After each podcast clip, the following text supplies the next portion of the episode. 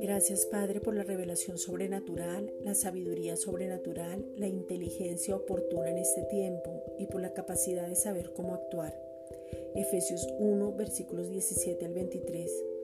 Este es un buen tiempo para hacer un alto y recapacitar ahora. La única provisión es Cristo y Él nos habita. Colosenses 2.10. En ti están nuestros ojos, en ti está nuestra confianza, en ti está la palabra de verdad, en ti está el poder y la sabiduría y tú nos habitas. Ahora somos tu habitación. Salmo 91.9.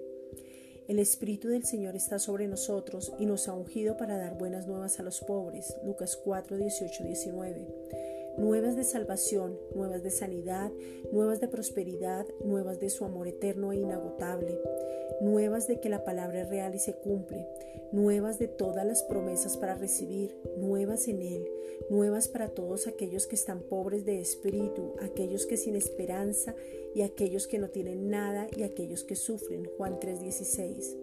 Hemos sido enviados a sanar a los quebrantados de corazón, que son aquellos que dicen que no es real, que no es verdad, que Dios no existe, que su corazón está roto, aquellos que no, que no son creyentes y que necesitan vida. Juan 10:10.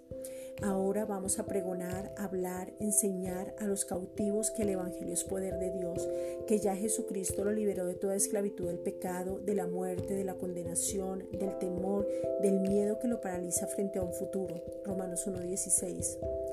Padre, una vez más te damos gracias por la responsabilidad, el honor y el privilegio de predicar este poder del Evangelio para salvación el poder enseñar sobre el llamado, la herencia y el poder donde el Espíritu Santo lo va a revelar para ser edificados y madurar.